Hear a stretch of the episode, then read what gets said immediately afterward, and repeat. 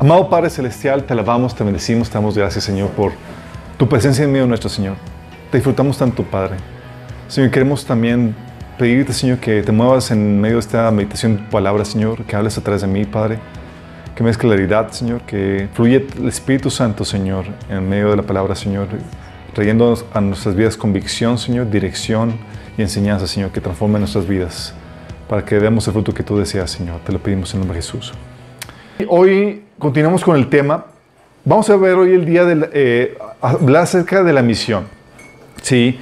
Y quiero hacer un pequeño repaso de lo que hemos estado platicando. En la primera sesión vimos acerca de la problemática, cómo el enemigo está atacando el matrimonio por diferentes eh, bandos, diferentes ámbitos, al punto que eh, el matrimonio ya no se practica tanto. Ahora está disminuyendo las personas que se casan.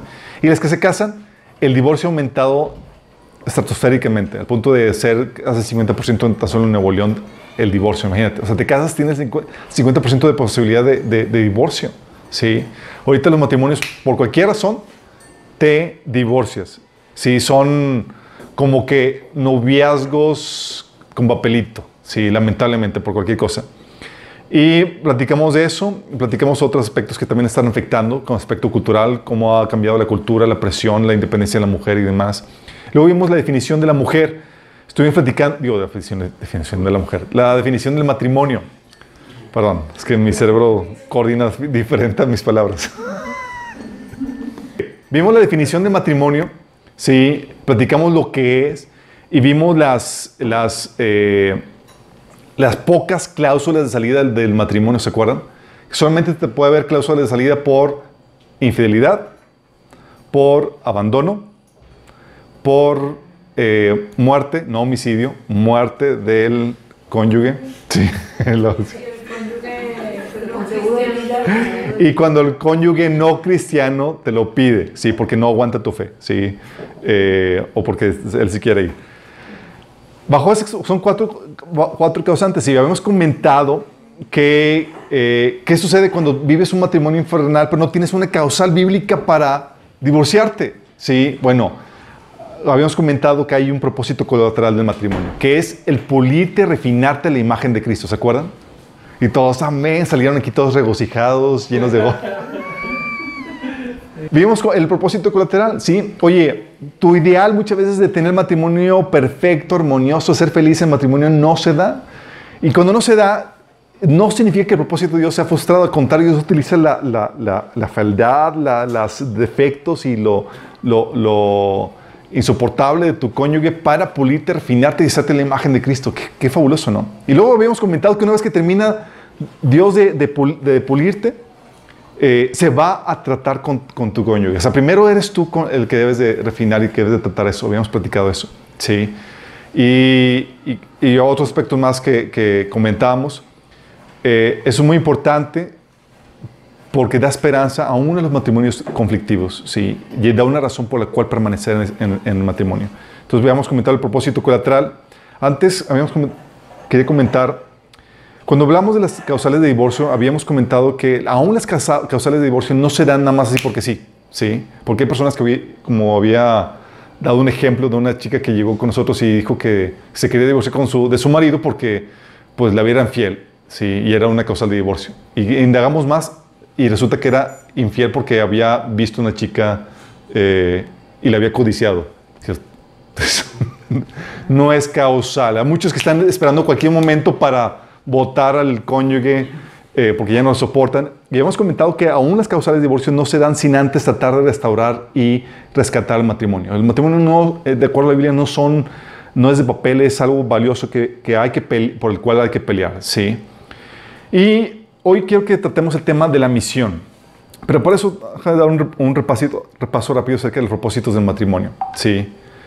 Cuando hablamos del, matrimonio, eh, ya habíamos comentado que el matrimonio tiene varios propósitos. Uno de ellos es unir a dos personas. Digo, es, básicamente el propósito eh, principal, que, donde habla que el matrimonio une física, emocional y espiritualmente a dos personas. Eh, también otro propósito del matrimonio es otorgar placer, satisfacción. ¿sí? El poder eh, hacer feliz a tu cónyuge, el, dar otro, el desahogar el, deseo sexual. ¿sí? Eh, de hecho, algo que, comento a, los jóvenes y demás es que de los regalos más valiosos que vas a recibir, aparte de la salvación, va a ser tu cónyuge. ¿sí?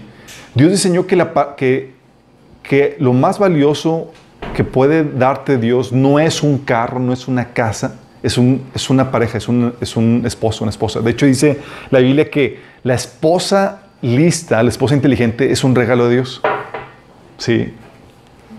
Qué grueso. Hablando de que Dios quiere regalar algo, te quiere bendecir, o te va a dar una esposa. Qué fuerte, ¿no?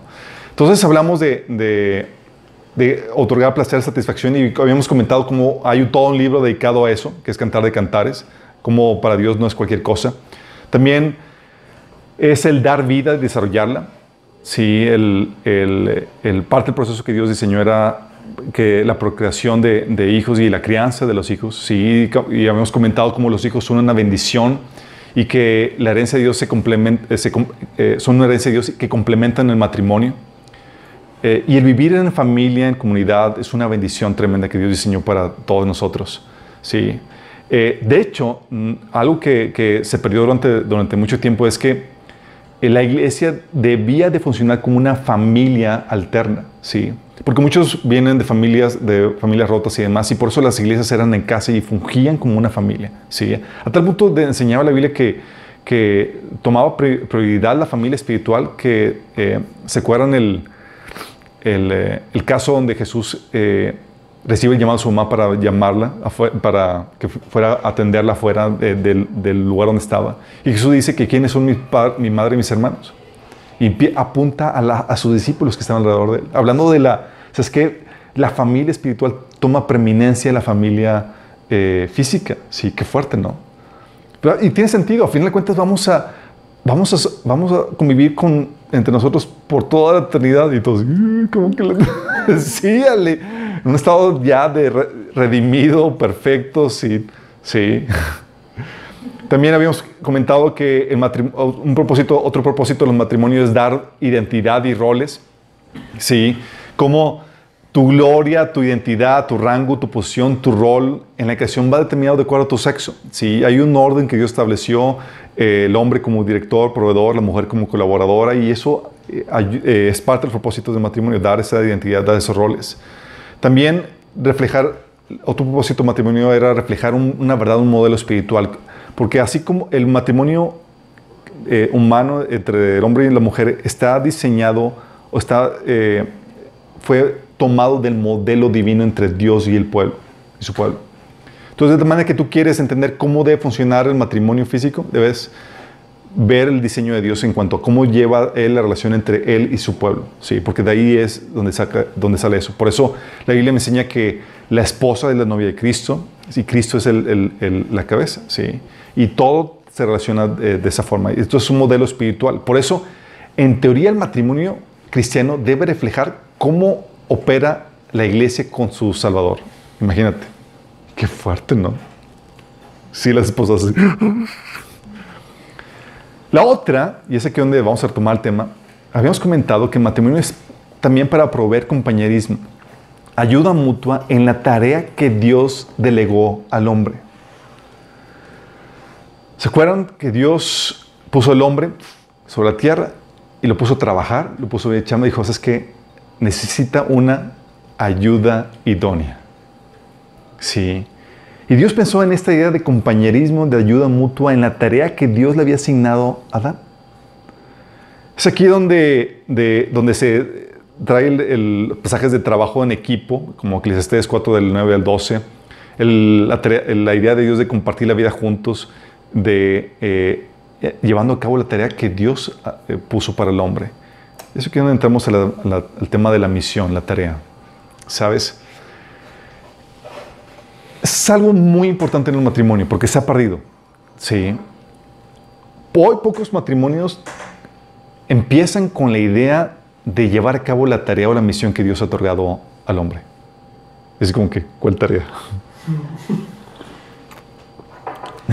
porque la verdad muchos empiezan con la idea de, disfrutar, ser feliz y, disfrutar eh, esta vida, que, tener hijos o estar con la persona amada. Y, pero tenemos que entender cómo fue diseñado, cómo operaba el plan de Dios al inicio. Sí, porque en el Antiguo Testamento te das cuenta que lo que hace Dios es que crea primero la necesidad. Crea el mundo, crea eh, los animalitos y todas las cosas, ¿sí? Y luego crea al ser, al ser humano para esa tarea de administrar esa creación, ¿sí? Luego crea la mujer para que ayude al hombre en esa tarea. Fíjate cómo está el orden, ¿sí? Eh, ese Génesis 1.26 dice que fue el sexto día y Dios ya había hecho todo lo demás. Hijo Dios pensó, necesitamos un administrador de esto. Sí. Necesitamos alguien que se ocupe, que administre la tierra, que se encargue de, de administrarla y desarrollarla. Sí. Y dice en ese pasaje, entonces, dijo Dios, hagamos al ser a los seres humanos a nuestra imagen para que sean como nosotros. Ellos reinarán sobre los peces del mar, las aves del cielo, los animales domésticos, todos los animales salvajes de la tierra y todos los animales pequeños que corren en el suelo. Sí.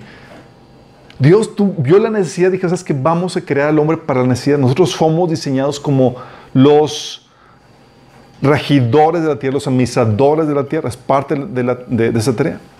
Por eso Dios, eh, en el pasaje de Génesis 2.5, se los leo, dice, y toda planta del, campo antes de que fuese en la tierra y toda hierba del campo antes de que naciese, porque Jehová Dios aún no había hecho llover sobre la tierra, ni había hombre para que labrase en la tierra. Hablando de que Dios había puesto en pausa todo porque no había hombre, ¿sí? Porque el hombre encuentra su razón de ser en ese propósito. La tarea es más importante que, que aún tu existencia. Qué fuerte. Porque es la razón por la cual tú fuiste creado. Fuiste creado para, esa, para ese propósito. Por eso Pablo decía que considero mi, vida que, no, que carece sin valor si no llevo a cabo la, la tarea que Dios me encomendó. Porque es la razón de tu existir, es por qué estás vivo. Por eso el hombre no comienza a vivir sino hasta que encuentra algo por lo cual morir, esa tarea que Dios asignó al ser humano. Entonces lo que hace Dios es que crea primero la necesidad, hay un mundo desatendido, necesitamos un ser humano que lo atienda. Entonces, Dios crea al varón para suplir esa necesidad. Sí. Y le asigna la tarea, la misión. Dice Génesis 2.15, Dios el Señor tomó al hombre y lo puso en el jardín de Edén para que lo cultivara y lo para que lo cultivara y lo cuidara. ¿Sí? O sea, Dios le crea al hombre y dice, ok, te pongo a chambear.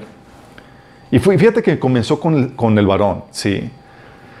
Y es parte de lo que, del trabajo que Dios, hizo, que Dios hizo en Génesis 1.28 cuando dice que eh, Dios los bendijo y los dijo, fructificad y multiplicados, llenad la tierra y sojuzgadla, señoread en los peces del mar, en las aves de, los cielos y en todas las bestias que se mueven sobre la tierra. Aquí te das cuenta que Dios puso administrar y desarrollar la tierra, pero no solamente administrar y desarrollar la tierra, le puso la tarea de multiplicar el esquema.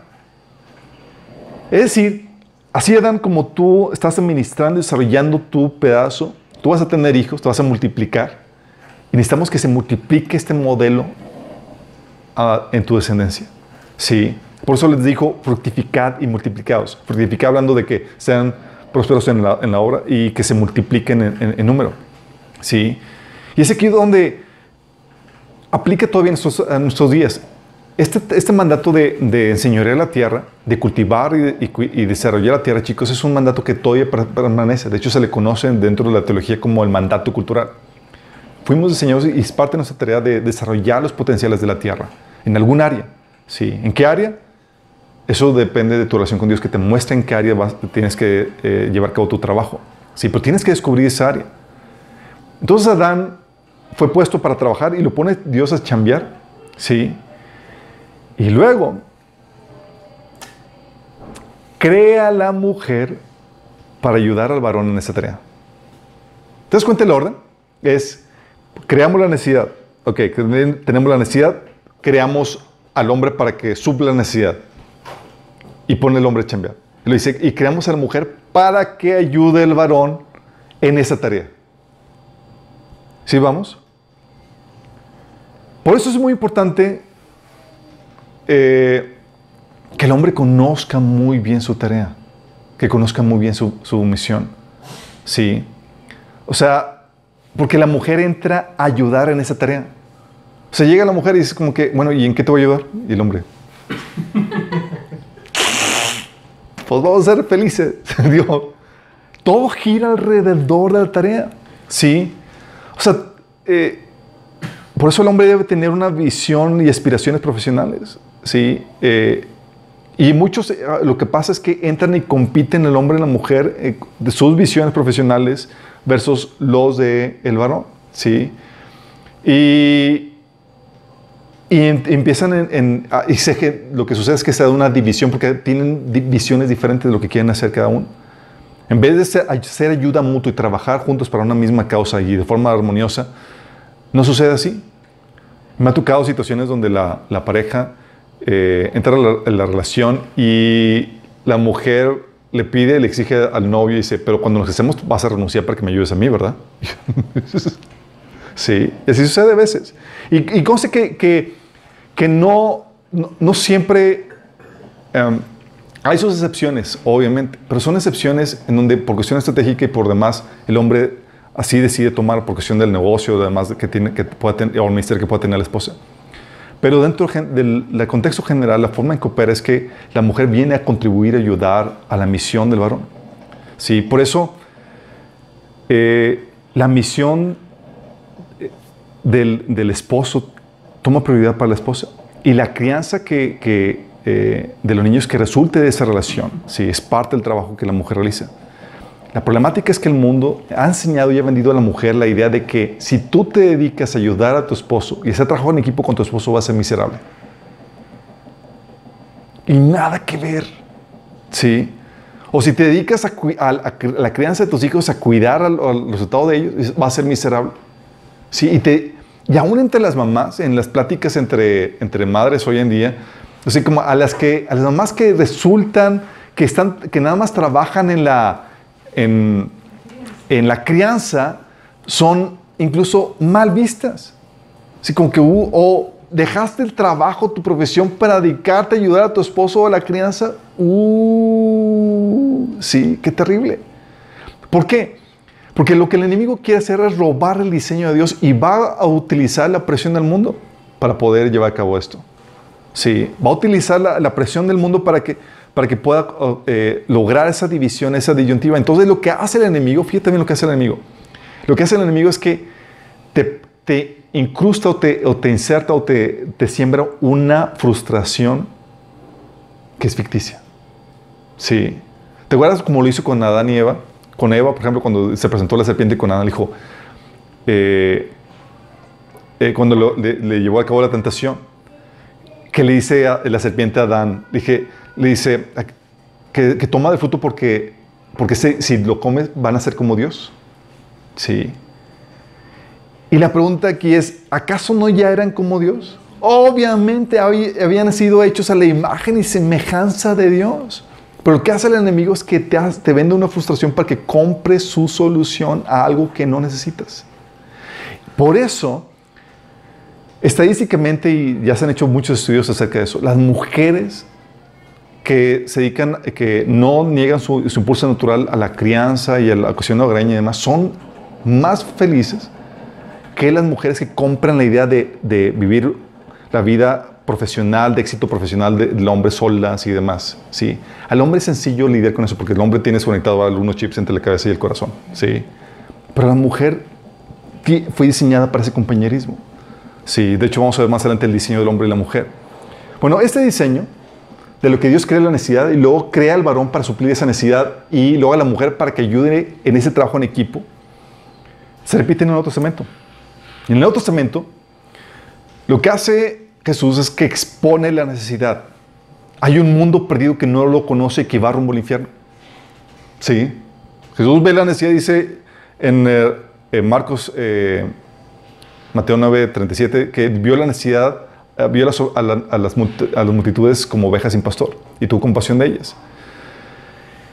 Y, y es aquí donde igual, de igual modo, la misión, chicos, toma una relevancia crucial en nuestras vidas como cristianos porque nuestra existencia, digo, porque toma la relevancia porque es nuestra razón de estar aquí, chicos. La razón por la cual Dios nos dejó en la tierra es por causa de los que han de ser todavía salvos. Sí. Qué fuerte. O sea, de ti depende que más gente conozca y se acerque al Señor. Tu vida va a dar testimonio acerca de eso. Entonces Dios pone la necesidad, dice, hay un mundo perdido, necesitan de mí. Sí. Y lo que hace es que te da una nueva vida para suplir esta necesidad, te asigna la misión. ¿Se acuerdan la misión? La misión de ser testigos. Dios dijo, eh, Jesús dijo en, en Hechos 1.8 a sus discípulos que vendrá el Espíritu Santo y me serán testigos cuando reciban el poder del Espíritu Santo. Sí. Y somos testigos en lo que somos y en lo que hacemos, chicos, y en lo que predicamos. Porque la forma en la que vives va a dar testimonio en eh, que tú eres una persona diferente, eres la sal de la tierra. Tú no haces las cosas como la demás gente. Si das testimonio que el reino de Dios está, está acercado. Según lo que habíamos comentado cuando, cuando vimos la serie del reino. Sí, porque tú vives de acuerdo a los estándares del reino, de acuerdo a los principios del reino. No vives como cualquier, persona. Y tú vienes a traer restauración a las áreas, a las diferentes áreas rotas de la vida. Sí. Lo que hace entonces es que te viene, te enseña, Dios te quiere utilizar como testigos, donde en tu área de dominio, por ejemplo, Pablo le decía a los, a los esclavos que trabajaban en su quehacer diario, les decían que vivan y que hagan las cosas como para agradar a Jesús, para que hagan la doctrina atractiva. Sí, porque es la función que estamos aquí. Es con nuestra vida hacemos atractiva la doctrina para Cristo, para traer más personas a Cristo. Sí. Entonces puso para eh, ser sus testigos y para ser discípulos. Es decir, multiplicarnos. Ir y ser discípulos de todas las naciones. Mateo 18, 19. Si te das cuenta, la misma función que en Génesis. En Génesis le da dominio al hombre, ¿sí? Para que haga la tarea. Y le enseña, le dice que se multiplique. Y lo mismo sucede también en el Nuevo Testamento. Te da dominio para que haga las cosas de acuerdo al reino. Sí, en la, en la área que Dios te ponga a trabajar, pero aparte te enseña a multiplicarte, a que hagas discípulos. Que te multipliques físicamente y también espiritualmente. Hay un montón de pasajes que hablan acerca de eso. De hecho, lo están en el, en el outline. Y lo que hace, igual que en Génesis, te asigna una ayuda para llevar a cabo esa misión. Dentro de esta misión que tenemos como iglesia, como al reino, en tu misión particular, en tu contribución, Dios diseñó que fuera que, lo vivieras con un, una persona más con la cual pudieras hacer trabajo en equipo. Qué hermoso Dios. Por eso 1 Corintios 9, 5 le decía Pablo a los, a los de Corintios. Dice, no tenemos derecho a llevar con nosotros a una esposa creyente como lo hacen los demás apóstoles y los hermanos del Señor y como lo hace Pedro. Imagínate, estaba hablando Pedro, estaba hablando Pedro, Pedro soltero por gusto, porque su ritmo de trabajo era tal que ni una mujer lo iba a aguantar. Sí, Pedro, Pablo, exactamente. Pablo. Pablo era una persona súper intensa. Sí. Pero dice Pablo, dice, ¿acaso no tenemos derecho a, a, a, que nos mantengan ustedes, a cobrarles eh, una ofrenda por el trabajo que les hacemos? Y lo dice, ¿no tenemos derecho a llevar con nosotros una esposa creyente como lo hacen los demás apóstoles? O sea, ¿te imaginas a los demás apóstoles cuando iban a su trabajo y demás con su esposita? ¡Qué fuerte, no! Ahí viene la esposa de Pedro. ¡Oh! La esposa de, de, de, ¿Qué otro apóstol? De Santiago, de todos los demás. Qué grueso, ¿no?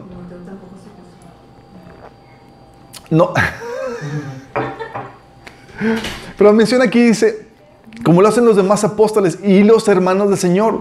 Aún los hermanos de la carne de, Cristo, ¿quiénes eran? Eran Judas, Santiago, eran hermanos de, la carne. Estaban casados, iban a donde quiera con sus esposas. ¿Te imaginas? ¡Wow!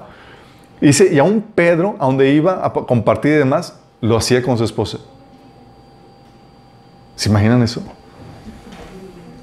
O sea, hay, son, son, pequeños vislumbres en la Biblia que dices que cuando lees la Biblia no figuran hasta que ves ese pequeño detalle. Entonces arma una, eh, te da una información para visualizar cómo eran los tiempos o cómo era el trabajo que, que tenían los apóstoles. ¿Sí? De hecho, tal era así que, los, que en, en Tito 2, 3, 2, 3, 4, tal cual, capítulo 2, versículo 3 al 4. Eh, parte de la función de las ancianas, ¿sabes quiénes eran las ancianas? Eran las mujeres grandes, pero aquí particularmente se cree que son, eran las esposas de los ancianos. Tenían una función, ¿te imaginas? Dice, de, la misma manera, las ancianas deben enseñar, eh, deben vivir de una manera que honre a Dios. No deben calumniar a nadie ni emborracharse. Sí, porque también ellas podían jarra. Sí. Dice, estas mujeres mayores, estas ancianas, tienen que instruir a las más jóvenes a amar a sus esposos y a sus hijos. ¿Te das cuenta? O sea, Había, los esposos eh, daban las enseñanzas y demás, y luego las ancianas enseñando a las mujeres a cómo atender sus hogares y cómo amar a sus esposos. Porque no se da por...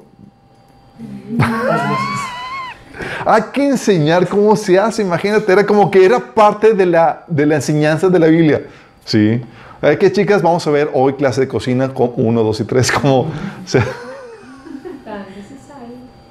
tan necesario. Sí, de hecho, dice, esas mujeres mayores deben instruir a las más jóvenes a amar a sus esposos y a sus hijos. Sí, hablando de cómo deben de, cuidar sus, sus, hogares. Sí. O 1 Timoteo 3, versículo 2, 14, 4 y 12 dice, por esta razón un anciano debe ser un hombre que lleve una vida intachable. Debe ser fiel a su esposa, debe tener control propio y vivir sabiamente y tener una buena reputación con agrado debe recibir visitas y huéspedes en su casa y también debe tener la, capacidad de enseñar. Ese trabajo, chicos, de, ser, buen hospedador, de recibir visitas, es un trabajo que la Biblia te enseña que se hace en equipo. ¿Se acuerdan Abraham cuando recibió a las tres famosas visitas? Sí. Que le dice, vieja, órale, prepárame aquí. Y era, bueno, no le dijo vieja, era, ¿qué le dijo? No sé, bueno. Pero si es que le... Amorcito corazón. El chiste es que le, puso, eh, era un trabajo en equipo para poder recibir visitas. Sí. El trabajo que hacemos, por ejemplo, mi esposa aquí, Damaris y yo, yo no podría hacer si Damaris me ayudara. Si no me ayudara, no puedo, o sea, olvida que recibo aquí. Era como que vengan, pero traigan su comida. pero la verdad es que ella es la que es parte del trabajo en equipos de, de, pareja hacer ese, ese, ese servicio. Sí. Dice Ah, más adelante, el versículo 4 dice, deben dirigir también su propia familia, que sus hijos lo respeten y lo obedezcan. Es parte del también trabajo que se hace con, con la mujer. Dice en versículo 12, un uno debe serle fiel a su esposa, dirigir bien a sus hijos y a los demás de su casa. Es parte del trabajo en equipo. Si Dios consideró que el trabajo ministerial era necesario que se llevaran en, en, en equipo, ¿sí? Eh, de hecho, parte del trabajo que Dios nos enseña, fíjate lo, fuerte que es esto, Jesús tenía una misión, ¿sí o no? Su misión en la tierra era y compartir el evangelio. ¿Se acuerdan? Isaías 61, el Espíritu de Dios está sobre mí por tomar un giro para llevar a cabo las buenas, eh, buenas nuevas a los pobres, eh, libertar a los cautivos y todo ese pasaje. ¿Sí? Y lo que dice Jesús es que necesita una novia. ¿Sí? Bien abusadillo. Y si consigue una esposa. Una esposa que le asiste en ese, en ese trabajo. ¿Y sabes quién es? Nosotros. Por eso nosotros continuamos con el ministerio de Cristo. Por eso Jesús decía, así como tú me enviaste al mundo, yo los envío a ellos al mundo. Sí. ¿Por qué? Porque así como el diseño original es, me consigo una esposa que me ayude y que me asista en el trabajo que me toca. Fuerte, ¿no? Por eso también somos copartícipes de los sufrimientos de Cristo. Copartícipes, es decir, así como Jesús eh, padeció, sufrió persecución y demás, ¿qué crees? Tú y yo también. Por eso dice Pablo, eh, digo, dice Pedro en 1 Pedro 4, 13 y también en Corintios, 2 Corintios 1, 5, dice que somos participantes de los padecimientos de Cristo. ¿Sí? Porque como una extensión del cuerpo de Cristo que es la iglesia, padecemos por eh, persecución, dificultades y demás que vivimos aquí en este mundo y por ser una extensión del cuerpo de Cristo, porque somos el esposo de Cristo, se considera que es Cristo mismo el, que está padeciendo esto. Es decir, trabajamos juntamente con Él y sufrimos juntamente con Él. Es el diseño. Sí. Y no solamente sufrimos juntamente con Él, compartimos su gloria cuando regrese. Dice el 2 Tesalonicenses 2, 12 que si sufrimos, también reinaremos con Él. Si sufrimos con Él. Si te das cuenta la, la imagen que tiene ese diseño de la iglesia con Cristo, es el diseño que Dios quiere para el matrimonio. Es que, la, que la, esposa venga a ser la ayuda idónea en la tarea que Dios los puso a hacer. Un trabajo en equipo, donde los dos son partícipes en el trabajo, en el sufrimiento y en la recompensa que conlleva eso. Sí. Mi esposa a veces me dice, tú desanima, no, tú te vas a llevar tu recompensa. yo, ¿qué te pasa? Si tú no haces tu trabajo, no hay nada. es en serio, así de fuerte. Sí. O sea, no podríamos, no, de hecho, no, no podríamos estar aquí si, si no estuviera, eh, si ella no hiciera su trabajo, porque es un trabajo en equipo. Todos tienen su mérito y somos parte de, de este trabajo como pareja. Entonces Dios tiene, es la manera en que tiene esa, tarea. Y Dios nos dejó aquí para llevar a cabo, a seguir el ministerio de Cristo como iglesia. ¿Sí? Por eso, chicos,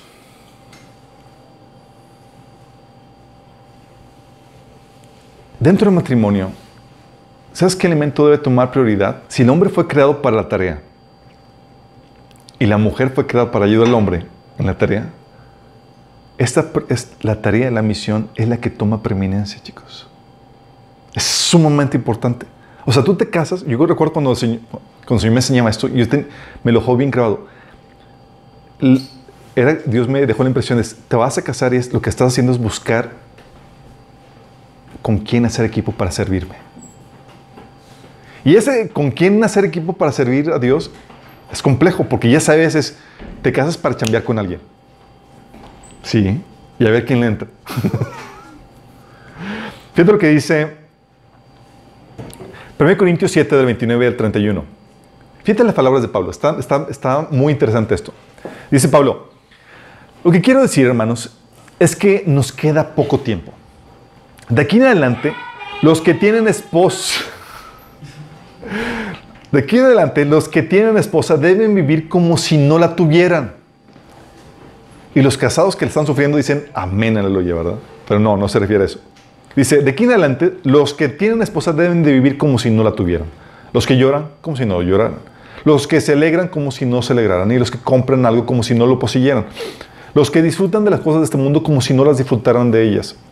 Porque este mundo, en su forma actual, está por desaparecer. ¿A qué se refiere este con que los que no tienen esposa, los que tienen esposa deben vivir como si no lo tuvieran? En la nueva traducción viviente lo pone de esta forma. Dice que los que están casados no deberían concentrarse únicamente en su matrimonio. Te está diciendo, Pablo, en pocas palabras, no tengan un matrimonio ensimismado. Así como que la única razón y lo que único quiere es disfrutar, ser feliz, tener un matrimonio bonito. No, Pablo está diciendo, no sé por qué. Eso viene más adelante, en versículo del 32 al 35, sí, en los siguientes versículos. Dice, Pablo, yo preferiría que estuvieran libres de preocupaciones. El soltero se preocupa de las cosas del Señor y de cómo agradarlo, pero el casado se preocupa de las cosas de este mundo y de cómo agradar a su esposa, y sus intereses están divididos. La mujer no casada, lo mismo que la joven soltera, se preocupa de las cosas del Señor. Se afana por consagrarse al Señor, tanto en cuerpo como en espíritu. Pero la casada se preocupa de las cosas de este mundo y de cómo agradar a su esposo. Les digo esto por su propio bien, no para ponerles restricciones, sino para que vivan con decoro y plenamente dedicados al Señor. Fíjate la, intención de todo esto. La intención de Pablo era, no te enfoques, o sea, que no, dice, los que, no están, los que están casados que no deberían centrarse únicamente en el matrimonio. ¿Por qué? Pues en qué me centro? En la chamba, en dedicarte a hacer la tarea de la obra del Señor. ¿Sí? Y Pablo te habla de que la ventaja del que no está casado es que está abocado por completo a la obra de Dios. Sí, pero también es la ventaja del casado enfocado en la tarea. Sí. Y es lo que Dios quiere transmitir es, hey, no te, no, te enfrasques en tu matrimonio, no te en sí no te enfrasques. Por eso dice, los que están casados no deberían concentrarse únicamente en su matrimonio. Sí. Tu matrimonio, tu familia, Dios la diseñó para que fuera un equipo, un equipo de Dios con el cual tú pudieras servir al Señor, llevar a cabo la misión y multiplicarla juntos como familia. Sí. Como ya hemos leído, una forma es, una forma es siendo hospedador, hospitalario. Toda tu familia sirviendo, chicos. Sí. 1 Timoteo 3.1 dice, por eso, por esta razón, un anciano debe ser un hombre que lleve una vida intachable, debería serle fiel a su esposa, debe tener un control propio, vivir sabiamente, tener una buena reputación, con agrado debe recibir visitas y huéspedes en su casa y también debe tener la capacidad de enseñar. Y eso, chicos, en serio, de recibir huéspedes y, visitas es, mueve todos los, horarios y las, cosas de, toda la familia por atender y poder dar ese servicio. Sí. Recuerdo situaciones o familias donde es, mueve a la familia, a los niños y sirven, sirvan, sean comedidos y más, todo en el servicio de, de, del hospedaje, imagínate. ¿sí? De hecho, en Hebreos 13 2 dice, no se olviden de practicar la hospitalidad, pues gracias a ellos algunos sin saber hospedaron ángeles. Fuerte, ¿no? Y tus hijos también se integran a la misión, aprenden y multiplican la fórmula, chicos. Es lo genial de esto. Es parte del plan de Dios. Dicen, mis hijos, tus hijos son tus discípulos que van a aprender cómo se lleva a cabo ese servicio. Lo aprenden desde la casa. Tal como fue el diseño original. El diseño original no solamente es que dominar la tierra, sino que te multiplicaras, que multiplicaras ese, diseño. Por eso Josué, muy exaltadamente en Josué 24, 15, dice, en cuanto a mí y mi familia, nosotros serviremos al Señor. En pocas palabras, chicos, aquí toda mi familia se va a poner a chambear para Dios. Aquí no va a haber niños ociosos, vamos a servir todos, órale. Sí. Tengo memorias muy hermosas de, hermosas familias que, eh, que han servido juntos como, equipo. De hecho, este era un, este un hermano que, tenía eh, tres hijos, dos hijas y, y, un, y, un, hijo. Iban en su combi y demás a administrar iglesias y era, ya sabían los roles de todos, ¿sí? Él predicando, la esposa eh, con, las mujeres, atendiendo los, y las hijas con los niños y, el hijo ayudando a, coordinar todo, todo eso, ¿sí? Y te aplicaban sus, misiones, sus aventuritas misioneras, pero todos sirviendo, todos trabajando para el Señor y todos en la misma sintonía y todos con diferentes dones, ¿sí? Unos con don de, don de profecía, otros con don de ciencia y demás, y todos coordinándose en eso. Imagínate lo hermoso que era. Y te aplicaban las, la, las, aventuras que vivían como familia sirviendo al Señor. Y es parte de lo que Dios quiere que, que suceda. Que no solamente sirvas tú, sino que enseñes o transmites el modelo a tus hijos. ¿Sí? Un matrimonio ensimismado, chicos, tiene otras prioridades. El reino simplemente viene después. Cambia las prioridades que, que, Jesús establece en Mateo 6, del 31 al 34. ¿Se acuerdan? Jesús decía en ese pasaje, así que no se preocupen diciendo qué comeremos o qué beberemos, o con qué vestiremos. Los paganos andan tras todas estas cosas, pero el Padre Celestial sabe que las necesitan. Más bien, busquen primeramente el reino de Dios y su justicia y todas estas cosas les serán añadidas. ¿Qué debes buscar primero? El reino de Dios y su justicia. Sí. Por eso le reitero el pasaje que leímos en, en 1 de Corintios 7, del 32 al 34. Pablo pensando en este principio de buscar primero el reino, hacer la tarea, la misión que se nos ha sido encargada. Si yo prefería que estuvieran libres de preocupaciones. El soltero se preocupa de las cosas del Señor y de cómo agradarlo. Pero el casado se preocupa de las cosas de este mundo y de cómo agradar a su esposa. Sus intereses están divididos. La mujer no casada, lo mismo que la joven soltera, se preocupa de las cosas del Señor. Se afana por consagrarse tanto en cuerpo como en espíritu. La casada se preocupa de las cosas de este mundo y de cómo agradar a su esposo. Sí. ¿Y eso qué sucede, chicos? Las personas que están enfocadas en la misión no son tan demandantes como los que no tienen misión. ¿Por qué? Porque cuando, les, cuando están trabajando juntamente con equipo, la esposa sabe que el esposo está absorto con la tarea. Sí. Y eso da concesiones. Pero cuando no, cuando tienes, sabe que tiene tiempo libre, es como, ¿qué estás haciendo con tiempo libre? Sí, ¿por qué no me estás atendiendo? y se vuelven más demandantes. ¿Y cuál se, se, convierte en el enfoque cuando no tienes la misión? El enfoque se convierte en tener una mejor vida, una vida más cómoda, en cómo, en cómo disfrutar esta presente vida que tenemos en vez de cómo invertirlo para el reino. Sí.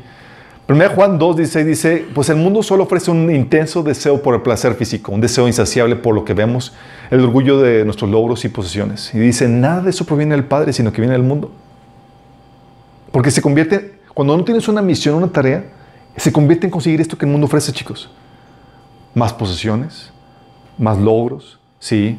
Eh, y la avaricia de lo que ves, que hoy quiero comprarme el último carro, se convierte en esa tarea, esa, se convierte en la misión. Por eso 1 Timoteo 6 del, del 9 al 10 dice, los que quieren enriquecerse caen en la tentación y se vuelven esclavos de sus muchos deseos.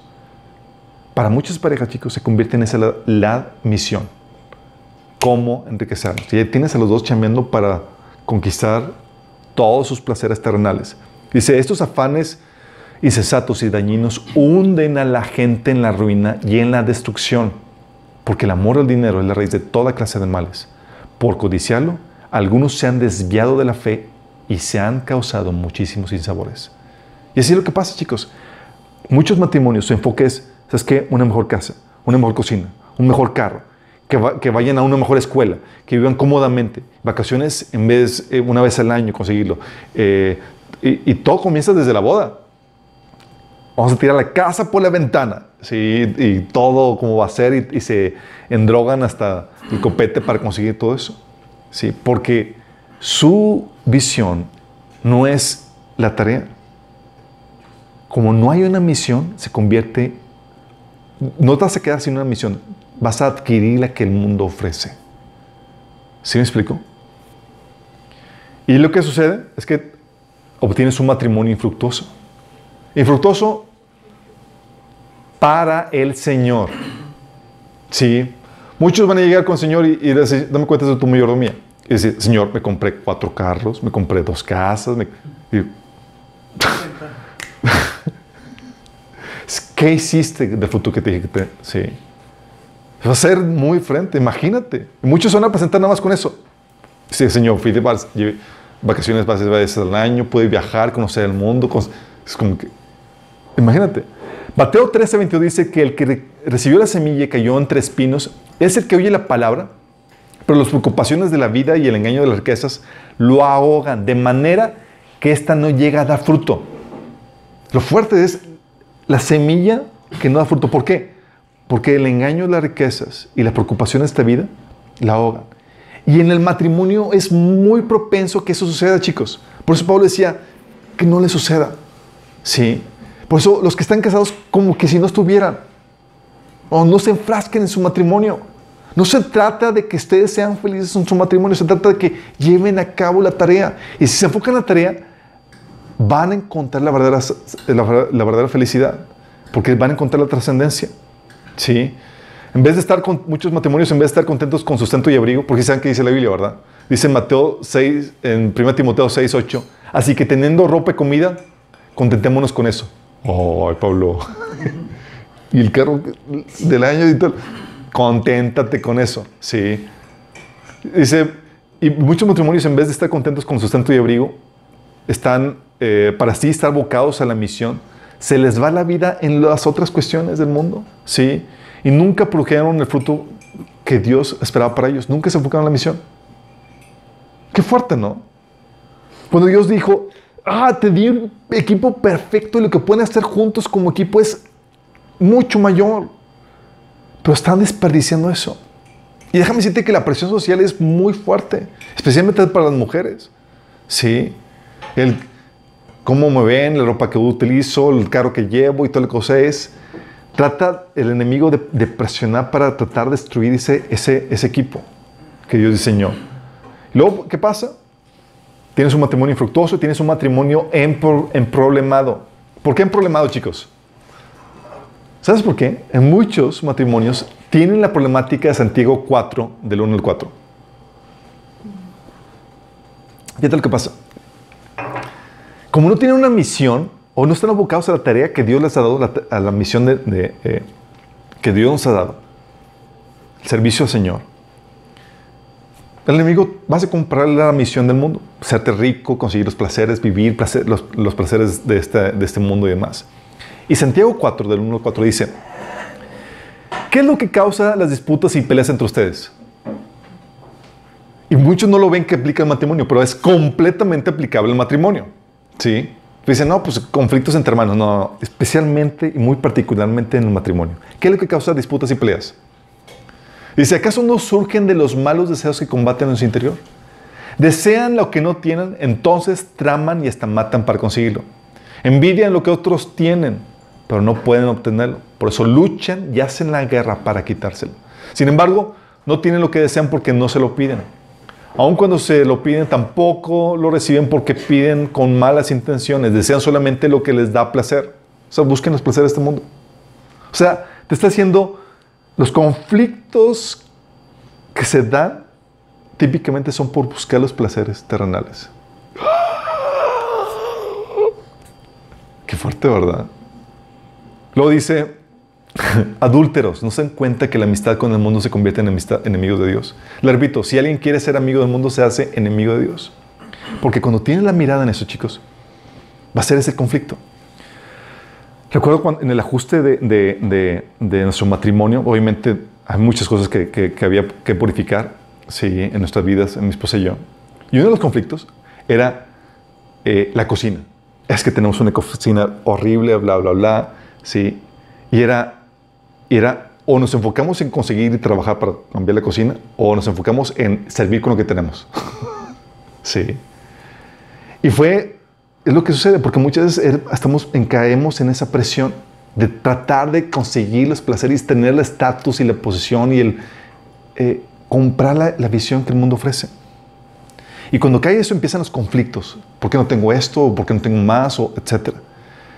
Y luego llegan a ser la problemática que dice Proverbios 2.19. Es mejor vivir solo en el desierto que, que una mujer que se queja y busca pleitos. O, como dice de mal genio. Proverbios 2.19. ¿Por qué es lo que pasa, chicos?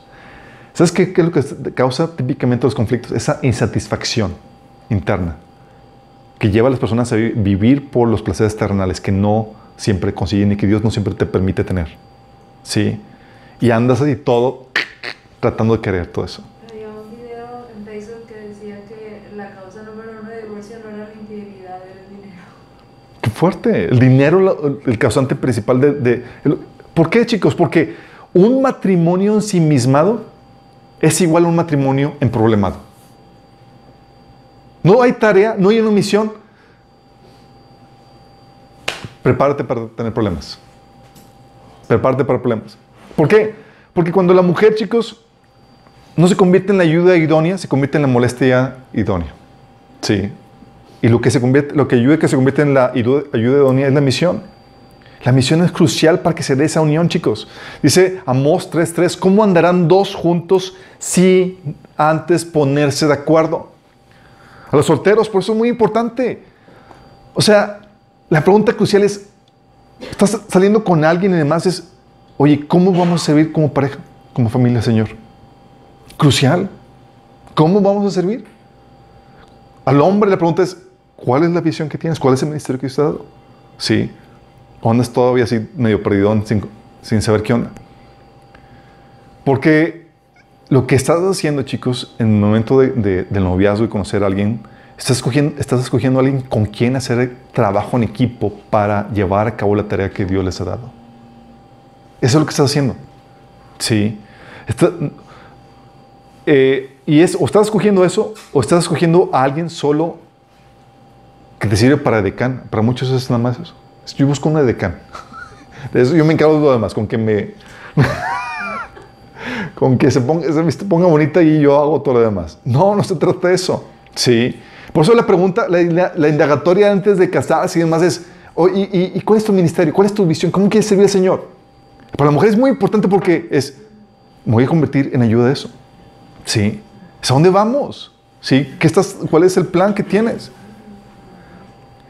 Porque imagínate que te platica una visión o un misterio que tiene, que siente que nomás no, no es de tu grado o no quieras pagar el precio. Sí. Es terrible. Sí. Y eh, aún a, los, a los, aún que sea, oye, es que hay gente que dice, Dios me ha llamado a servir en los negocios y demás, aún que suena, ah, pues empresarial, va a tener mucho dinero. No, no siempre es así, chicos. Para muchos, yo recuerdo una, una eh, tuve tres novias y la, la, segunda novia que tuve era una problemática porque yo dije, quiero emprender mi propio negocio y demás. Y cuando ella se enteró mi visión, era, no voy a tolerar eso. Porque dije, ella, para ella era eh, la seguridad muy importante era conseguir un trabajo estable, escalar dentro de, la, de, la, empresa de forma tradicional, conseguir buenos puestos. Para mí es, no me voy a aguantar, quiero emprender, Dios me ha puesto el llamado a emprender. Entonces, cuando, llegó un punto donde tuvimos que sentarnos a platicar, ok, y, tuve que decirle, yo soy así, así, tengo esta misión y esta es la forma en que Dios me, me, me llevó a cabo servir. Y él me, me miró y me dijo, no, entonces Pero ya sabíamos, ¿sí? Porque no sé si sepan, cuando las personas, si dices, oye, me casé con una persona emprendedora, no todo es color de rosa. Porque hay subidas, bajadas, hay dificultades. Recuerdo situaciones donde mi esposa, situaciones con el negocio tan críticas donde ya teníamos que ajustar el presupuesto al máximo para poder seguir invirtiendo. Ella apoyándome, trabajando horas hasta horas de la, de la noche, sacando problemáticas del negocio. De hecho, ella fue la que me ayudó a encontrar que me estaban robando en el negocio. O sea, mi ayuda idónea, recuerdo, estábamos en un café y demás, haciendo, trabajando mucho en el negocio, y que ella encuentra, ve los números y dice, oye, ¿qué onda con esto? Y yo, ¡Ah! y fue crucial porque nos dimos cuenta que si no nos robaban, si nos alcanzaba. Pero mi ayuda idónea sirviendo como ayuda idónea. Y ella estaba dispuesto a entrarle los trancazos de esa forma, ¿sí? Y sabía que se iba a qué, a qué, esperar con eso. Entonces, oye, ¿cómo van a andar juntos si no, si no se ponen de acuerdo? Es parte de, ¿sí? Eh, tienes que saber cómo vas a servir al Señor y a qué le vas a entrar. Porque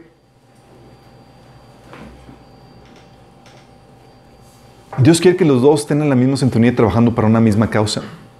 Sí. Por eso las pláticas antes de casarse son sumamente importantes, chicos. A veces nada más platicas de tonterías y media y no saben exactamente ni qué onda. Sí. ¿Y sabes cuál es el enfoque de muchas parejas? Es cómo va a ser la boda. Yo no veo la luna de miel y el vestido y las los invitados y todo y chalala, pero ni siquiera saben exactamente cómo está la cosa. Sí. Eh, recuerdo, y luego más chicos, cuando, cuando somos cristianos, y aún los que no son cristianos, pero los que somos cristianos estamos más conscientes que, que Dios mete la mano a tu historia y Él escribe. Agarra tu libro de vida y dice, a ver, hijo, aquí te toca esto y esto y esto. Sí. Y en nuestro caso, recuerdo, Dios permitió que nuestra boda fuera frustrada. Sí. Entonces para mí fue muy claro, el Señor me estaba, haciendo, me estaba mostrando claramente es, se casan por civil, punto final, y avanzan al, trabajo que, tengo preparado para ustedes. Entonces yo nos casamos, yo estaba ya enfocado en el trabajo, estaba, tenemos que sacar este proyecto y teníamos muchas cosas que hacer juntos, mi esposa y yo. Entonces nos platicamos ella y yo, y le platicaba todo lo que teníamos que hacer, y ella nomás estaba en otra sintonía. Sí, ella, es que no hemos tenido la ceremonia religiosa, es que la, y la boda, y seis meses en batallar en estar en esa, en hasta que se hizo la ceremonia religiosa. Sí, sacamos ese pendiente. Pero lo, lo complejo que es poner esa sintonía, aun cuando sabes de antemano que te vas a meter. Sí, nada más imagínate. Nos pusimos ya, sacamos ese pendiente y recuerdo mi esposa estaba toda lamentada porque se lamentaba porque se dio cuenta que efectivamente Dios quería que nada más fuera por civil y avanzáramos al siguiente proyecto. Sí. Eh, Dios utilizó a final de cuentas todo eso para nuestro bien. Pero nos enseñó cómo ponernos inmediatamente en sintonía, porque si no ponemos o no, no, estamos de acuerdo y en esa sintonía, no podemos trabajar juntos. Yo llegaba con ella, platicaba de una cosa y estaba con la mente en los pendientes de cómo va a ser la boda, esto, el otro, y estaba en otras cosas ya. Era para mí el carpetazo. ¿sí? O hay personas que se casan que están con la idea de, no, yo no me voy a meter en el negocio de mi esposo. Ja. Mi esposo me decía eso, dice, no, yo no me voy a meter en tu negocio las primeras cosas que Dios hizo fue hacerle ver que necesitaba, que necesitaba su ayuda. Y si no se hubiera metido, nomás no lo hubiera hecho.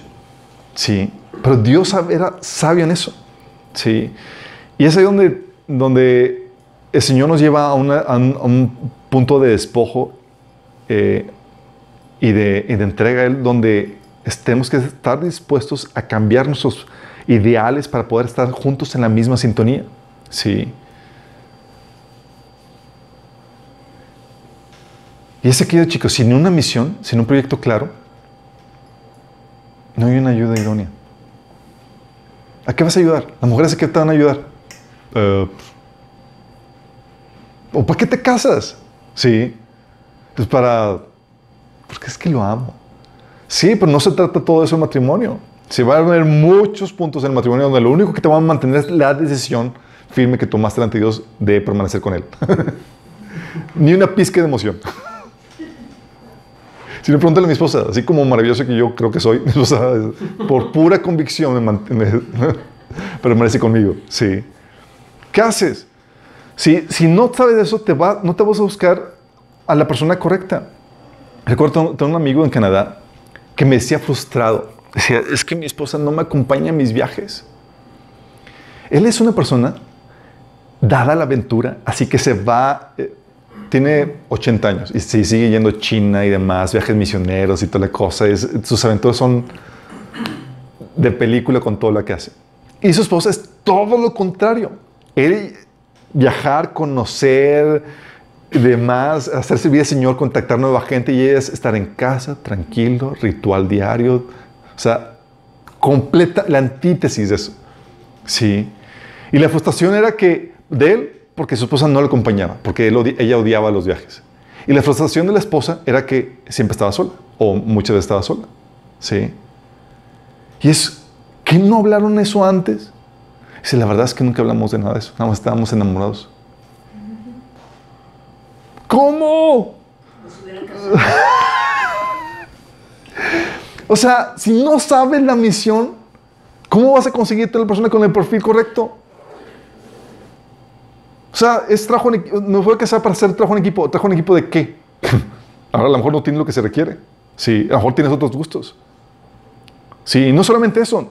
Si no sabe, la, no tiene la tarea, no tiene la misión, no sabe si se va a pagar, si está dispuesto a pagar el precio o no. Sí, a veces las tareas conllevan un precio. De hecho, Jesús por eso le decía a la novia, a nosotros. Si Jesús ponía en claro el precio a la novia, eh, porque sabía su misión, sabía que implicaba riesgo, implicaba pagar un alto precio. Por eso él decía, si alguien quiere a su padre o a su madre más que a mí, no es digno de mí. El que quiera a su hijo o a su hija más que a mí, no es digno de mí. Y el que no toma su cruz y me sigue, no es digno de mí. ¿Qué está haciendo Jesús? Es, como ya sé la tarea, la misión, ese es el precio, chicos. ¿Quién que seguir? Y es crucial. Yo recuerdo, mi esposa fue algo muy complejo, algo, porque eh, ella se cuenta la, problemática en la cual estábamos, en la cual yo, la, problemática que implicaba salir conmigo y andar conmigo. Sí. En una situación tal en la que recuerdo que andábamos como novios y demás, y era tal oposición, tal dificultad, que para mí era una señal clara de que si estaba dispuesto a sobrellevar y a vencer las dificultades, era, estaba dispuesta a entrar conmigo. Sí, estaba dispuesta a pagar el precio. Y lo pasó. Pero aún así, el último día, antes de casarnos, era era ya medianoche, estamos viendo eh, si nos casábamos o no, imagínate las problemáticas por todo lo, después les platico la historia cómo estuvo. Fuimos a visitar a una amiga y le dio el ultimátum, así fue, fue increíble. Le dijo, esta, esta amiga le dijo a, mis, a mi esposa, eh, ¿estás seguro que te vas a casar con él? Y como que le asustó con esto, así como que, ¿por qué? Y dice, él es carne de cañón, va a levantar oposición, va a estar aquí, y le lee toda la cartilla. Si está dispuesta a entrarle, eso no va a ser fácil. Y mi sí, estoy dispuesta. O sea, sabía qué precio pagar. Sí. Entonces no fue como que, ah, pues nadie me dijo. Sí, pero sabes el precio pagar cuando sabes la misión, cuando sabes la tarea, cuando no, ¿a qué vas? Sí, no sabes. Sí. Y ella no sabe cómo, no sabría cómo ayudarte. Haría un mal papel o sería un estorbo porque no hay dirección de parte del varón dónde vamos? Pues no sé. Pues, ¿Qué hacemos? pues no sé. Sí. Y estos chicos, déjame decirte, va más allá de cuidar niños. ¿eh? Ah, pues le voy a cuidar a los niños que salgan en la relación. No, chicas. Las mujeres son tan multifacéticas que, pueden tener hijos y les, les sobra tiempo para estar con la mente ocupada en muchas otras cosas. Sí. No se trata solamente de que atienda niños la casa de los niños, porque va más allá. Tu misión va a determinar en qué condiciones incluso va a realizar esto, si esa tarea de cuidar a los niños o la casa, y, cómo te va a ayudar en su tiempo libre. Porque déjame decirte, no sé cómo lo hacen, pero se van a hacer tiempo libre las mujeres. Son maravillosas en, el trabajo que hacen. O cómo va a conjugar sus funciones y habilidades para poderte ayudar. Es todo un reto, chicos. Y la mujer tienes que, tienes que entender eso. Por eso la mujer tiene que preguntar, ¿a qué, ¿a qué vamos? ¿A dónde vamos? Y aquí tengo que darte un, paréntesis en esto. El hombre te puede platicar muchas cosas en cuanto a cómo quiere servir al Señor, pero ten mucha cuidado de los pájaros nalgones. ¿Saben qué es eso? Pájaros nalgones, ¿quién sabe qué es eso?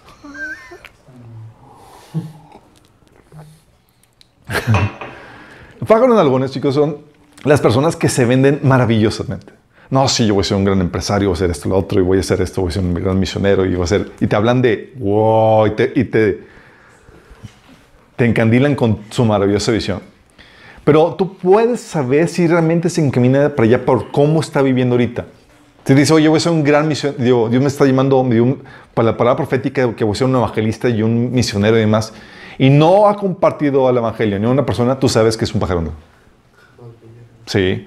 O que dice, no, es que Dios me ha dado, y se lo digo por experiencia, chicos, tengo amigos que sí han trabajado, que se consideran novios porque hablaban de la tremenda visión que Dios les ha dado a sus vidas. Sí, Dios me dio un llamado a, a ser empresario y dirigir varias cosas y, y sí. Y, y nunca indagaron un poquito para saber que, que, eh, que realmente nunca habían emprendido un negocio en su vida y que vivían de mantenidos en, su- en el caso de sus papás. Es como que esperaban una obra milagrosa que, que los llevara a ocupar posiciones en altos puestos. Tienes que ver que cuadre lo que te dice la tarea, la misión, lo que quiere con lo que está viviendo. ¿sí? Para que veas y veas a qué te, a te metes con eso. ¿sí? Porque puede engañarte con, con lo que está proyectando hacer. Pero aún así, tienes que hacer la pregunta porque la misión es muy importante. ¿sí? La ayuda idónea se puede convertir en la molestia idónea. ¿sí?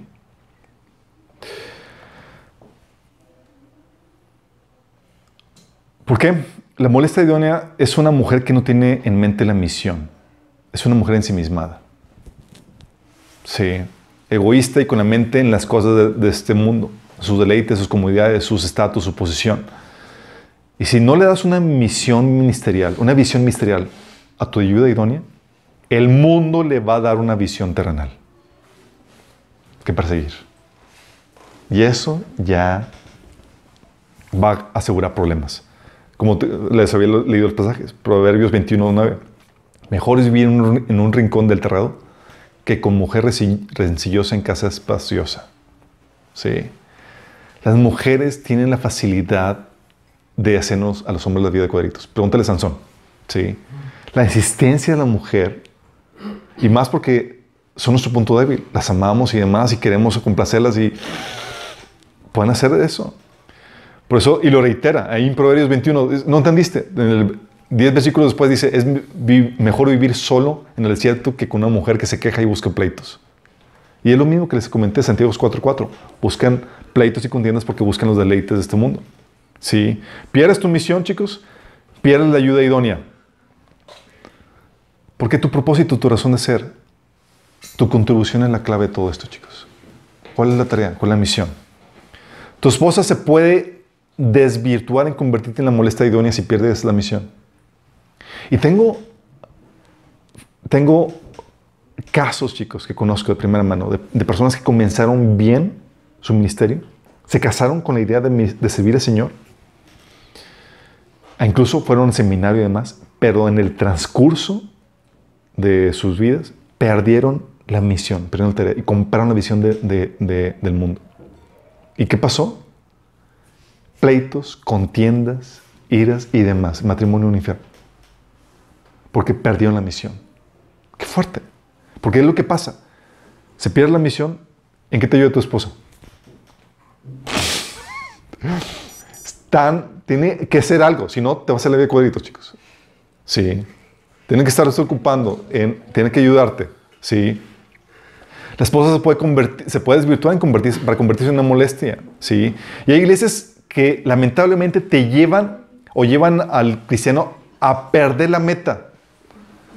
¿Cómo que infiero que llevan a, los cristianos a perder la meta, la misión? Sí, porque los llevan a vivir ensimismados buscando los placeres de este mundo.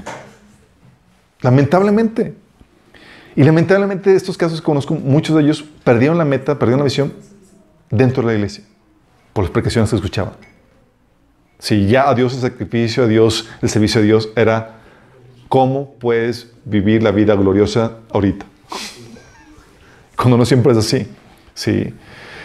Y cuando tu comodidad se convierte en tu meta, cuando tu comodidad se convierte en tu meta, dejas de ser esa ayuda idónea. Por eso se pone, eh, cuando te pones a trabajar para otras cosas, eh, buscas una visión, una misión a, a qué ayudar, chicos. Sí. Eh, la mujer no solo fue creada para la crianza, debes entender eso. Ah, pues que cuida al niño. No, va mucho más. Sí.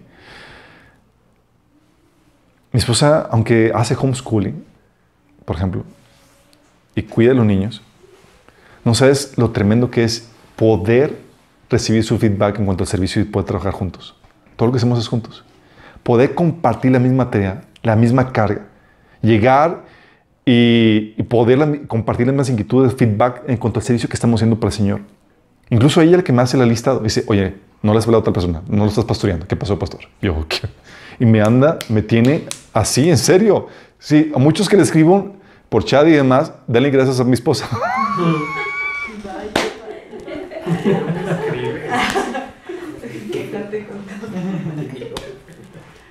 en serio, ella es la que me, así me, o sea, literalmente se vuelve en tu ayuda idónea. Sí, porque ya le, le, vendiste una misión, una misión ministerial y es, ¿qué onda? ¿Qué no estás haciendo? Sí. De hecho, a veces llega así, ¿qué estás haciendo? Llega en la computadora. es en serio lo que sucede. Porque le encaminas una misión, una tarea y ella te va a ayudar a hacer eso. Es bien grueso. Pero es también súper placentero poder compartir la tarea con alguien. Llegar a casa, incluso llegas a verme los niños y platicamos, sí, horas hablando de problemáticas en el ministerio, problemáticas en el trabajo, cómo solucionar esto. Compartimos juntos eso. Cuando no tienes eso, te pierdes una gran parte del diseño de Dios y te expones a muchas problemáticas. ¿Qué llegas? ¿De qué hablas? ¿O qué compartes? Sí. Por eso y también eso sucede, chicos, cuando la mujer toma liderazgo sin autoridad, ¿sí? Oye, la mujer quiere dirigir y toda la cosa a costa del hombre. Pierde, deja de ser ayuda idónea, ¿sí? Y es aquí donde llega la, problemática del yugo desigual, ¿sí? Cuando estás escuchando esta... Por cierto, los audios de la sesión pasada están publicados, ¿sí? Nada más vamos a cambiarlos eventualmente por esta nueva sesión, ¿sí? Pero cuando llegamos a este punto, cuando estás escuchando los audios de la sesión pasada, me hizo recordar tanto, tantos casos que conozco, ¿sí? en donde la problemática se vuelve en la tarea, en la misión, y cómo afecta el yugo igual. ¿Por qué? Porque cuando tienes un yugo, cuando te casas en un yugo desigual, olvídate de servir como pareja al Señor. ¿Qué haces? Dices, oye, vamos a servir juntos con el Señor. El tipo ni es cristiano. ¿Qué haces? Sí. O sea, ¿sabes qué es lo que sucede? Cuando estás casado con una persona no cristiana, olvídate de servir juntos y compartir esa, ese gozo que les platico de, de compartir la tarea de la misión juntos, que es placentero, es fenomenal. Olvídate eso, estás tú solo y ¿sabes qué pasa? Tu cónyuge se convierte en tu misión. Tu cónyuge. Dice 1 Corintios 7, 12, versículo 13 y 16 también, dice, si algún hermano tiene una esposa que no es creyente y ella consiente en vivir con él, que no se divorcie de ella y si, un hombre, si una mujer tiene un esposo que no es creyente y él consiente en vivir con ella, que no se divorcie de él. Y dices, ¿por qué? Dice Pablo, ¿cómo sabes tú, mujer, si acaso salvarás a tu esposo? ¿O cómo sabes tú, hombre, si acaso salvarás a tu esposa? Está diciendo, la única razón por la cual estás ahí, chicos, ser para hacer, o sea, tu esposo se convierte en tu misión, es tu campo misionero, tu cónyuge es traerlo para Cristo. De hecho, 1 Pedro capítulo 3 habla de cómo, cómo hacerlo, porque a veces dices, oye, ya leí muchos bibliazos y no me entiende el cabezón. Y, pero te dice cómo cambiar la estrategia para que eso suceda. Sí. Ya donde dices, bueno, que entonces tu cónyuge se convierte en la misión. Sí. Oye, ¿y cómo lo hago? Y para servir a otro ministerio y demás. Si quieres servir, las mujeres cristianas que se casan con no creyentes van a poder servir solo si el esposo se las autoriza. Y aún así van a estar solas en ese servicio. Porque no vas a poder, poder, poder poner a tu esposo a servir al Señor juntamente contigo. No tiene conocimiento de la Biblia, no conoce al Señor. Recuerdo un episodio medio botana donde estamos compartiendo la mujer y mi papá y estamos insistiendo que bueno, se acompañe a la iglesia. Mi papá, sí, bien incrédulo. De hecho, él nos prohibía que fuéramos a la iglesia y nos íbamos a escondidas de él para, para la iglesia. Y cuando se enteraba, nos perseguía en el carro, imagínate. Nomás veíamos así que aparecía al final de la calle. ¡Ah, viene mi papá! Todos corriendo. tratando de escabullirnos. Fíjate, Entonces cambió la situación y mi papá dijo, vio que, que, que, le convenía que fuéramos cristianos. Pues ya no peleábamos, ya no discutíamos, ya no nos rebelábamos y era como ¿qué onda? No van a ir a la iglesia. Entonces él, llegamos a convencer que fue a la iglesia. Entonces, y recuerdo que fue a la iglesia y, y toda la congregación fascinada. Don Andrés vino, la esposa es blanquita, bla, bla, bla. Y luego pasaron la frente y demás. Y, y, no sé por qué, cómo estuvo la cosa, pero mi papá pasó al frente. Y terminó orando por varias gente.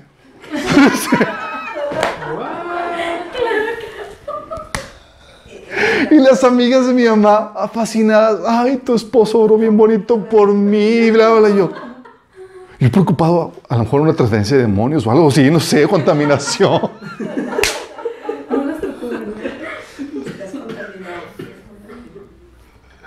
Imagínate el episodio. Yo, ¿cómo lo permitieron y qué está, dónde estaba yo que no vi eso? Sí, o sea, no, porque no puedes. Estás tú solo en el servicio al Señor. Y no puedes llegar a compartir el gozo de lo que dice el Señor porque no te lo van a entender. Sí, estás en otra, estás en otra sintonía. Te queda más que servir solo si, si tu esposo te autoriza y, lo haces sola. Sí. Y lamentablemente, Puede ser que muchos cristianos, hay cristianos que se casan con incrédulos chicos, pero puede ser que ese matrimonio sea del mismo yugo. Qué fuerte, ¿verdad? Pues comporten la misma misión terrenal. Y todo se iba bien y toda la cosa. Y dices, wow, ¿cómo funcionó? Pues están en la misma sintonía. Servir al Señor, cero. Si quieren conquistar los placeres de este mundo y, ser, y alcanzar lo que el mundo ofrece. Sí, por eso dice Filipenses 3, 17 19, hablando Pablo de cristianos. Sí, dice, hermanos, sigan todos mi ejemplo. Fíjense en los, los que se comportan conforme al modelo que les hemos dado. Como les he dicho a menudo, y ahora les repito hasta con lágrimas, muchos se comportan como enemigos de la cruz de Cristo. Su destino es la destrucción. Adoran al Dios de sus propios deseos y se enorgullecen de lo que es su vergüenza solo piensan en lo terrenal. Está hablando de cristianos que piensan solamente en los placeres, como pues, vivirlo bien, y en lo terrenal. ¡Qué fuerte! Y hay matrimonios así que entre cristianos de este tipo y entre no cristianos, que wow. Sí, comparten la misma meta y, están en la misma sintonía. Por eso digo que hay creyentes que pueden ser el mismo yugo con no creyentes. ¿sí? que buscan los placeres de este mundo, como dice Santiago 4 del 3 al 4. Pero no es el diseño, chicos.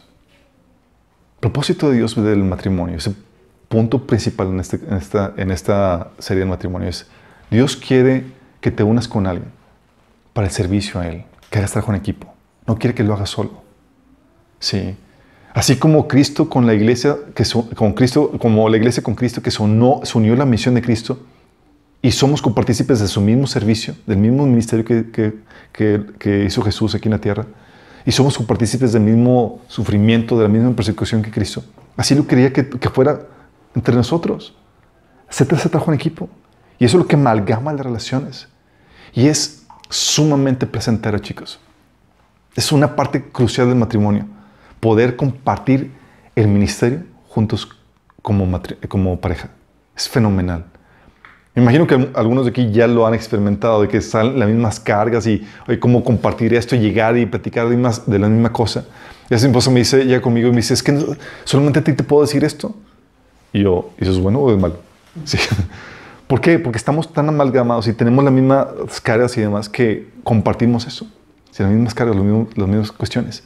Y Dios quiere que hagas ese trabajo en equipo. Sí. Que tu matrimonio no sea en sí mismo, que no se enfoque en ellos en, cómo vivirlo mejor, cómo tener... ¿Por qué? Si tú te mismas en el matrimonio, todos tus problemas van a aumentar exponencialmente. Sí. Mi esposa y yo, la manera como hemos podido resolver muchas problemáticas es porque la comparamos con la tarea, con la misión que tenemos y es, se vuelve una insignificancia la problemática. Es como que, ay, tenemos cosas más importantes que preocuparnos que por esto. Y obviamos muchas problemáticas de esa forma. Cuando no, sucede lo Santiago 4. ¿Por qué son los, los pleitos y discusiones entre ustedes? Porque alguien ha comprado la misión del mundo en vez de la tarea de Dios. Y cuando viene la tarea de Dios, cuando vives eso, aunque no la estás llevando a cabo, como matrimonio, chicos, dices, oye, es que me casé para hacer trabajo en equipo, pero todavía no servimos tal cual. Aunque no sirves tal cual, pero están con la misma tarea de servir al Señor, las problemáticas matrimoniales tienen incluso propósito. Muchas veces mi esposa y yo hemos podido vencer problemáticas, situaciones difíciles en el matrimonio, porque sabemos que Dios lo está, está permitiendo eso para forjarnos, para utilizarnos más. Y tal cual sucede. Mi esposa o yo pasamos la situación difícil, salimos con la enseñanza y luego llega alguien buscando consejería en cuanto a eso. Y de tal punto que le digo a mi esposa, ¿te das cuenta? ¿Qué tal si no hubiéramos pasado? ¿No hubiéramos sabido qué hacer? ¿O no, no hubiéramos tenido la autoridad para decir qué anda con eso? Y eso ha pasado con los dos. Sí. A veces estás en el, proceso de capacitación dentro del matrimonio, estás en el propósito colateral. Pero lo que te permite avanzar en eso es porque hasta queremos servir juntos al Señor, que queremos llevar a cabo la tarea. Sí. Y mi esposa como les comenté, me saca provecho a todos mis defectos y eso permite a ella aconsejar a mujeres afligidas y demás. Sí, por eso puse en el Facebook, doy gracias a Dios por todos tus defectos, son, son una tremenda bendición para mí. ¿Por qué? Porque ya sabe cómo sacarme provecho en ese sentido. Lo utiliza y le da más herramientas a Dios para bendecir a más personas. Sí, lo que Dios quiere que hagas. Aunque no estés sirviendo, estás en el tiempo de preparación. La idea de llevar cabo la tarea juntos, de servir al Señor, te permite utilizar ese tipo de preparación para tu bendición. Sí. Vamos a terminar con oración, chicos, sí. Vamos a pedirle al Señor nos ayude. A los solteros, están enfocados. No se trata de buscar más en las relaciones. Es con quién voy a servir al Señor junto. Sí, ¿qué misión tiene? ¿A quién voy a ayudar? Especialmente a las mujeres. Escoger bien sabiamente. Porque aunque te cases muy enamorada, esas emociones se suman al momento de casarse. Y más cuando llegan problemáticas. Y si tú no tienes una visión clara de cómo vas a servir, cómo vas a trabajar en equipo, más. Y a los casados, ¿realmente están enfocados en la misión? ¿Estamos enfocados en cómo servir al Señor? ¿Cómo lleva a cabo la tarea que nos ha encomendado? ¿Estamos viviendo un modelo de Dios? Dios quiere que lo vivas, que, que no te pierdas esta parte del matrimonio que es deliciosa. Es fenomenal. Puedes estar pasando carencia económica. Puedes estar pasando dificultades eh, de persecución, lo que tú quieras, o incluso familiares. Pero el llevar a cabo la misión hace que todo palidezca y que vivas una vida sumamente plena. Sí, si no, pregúntale a mi esposa. Dificultades las ha vivido tremendamente. Pero la plenitud y el gozo Señor, porque está viviendo la tarea que Dios preparó para ella, no se quita. ¿Oramos? Amado Padre Celestial, damos tantas gracias, Señor.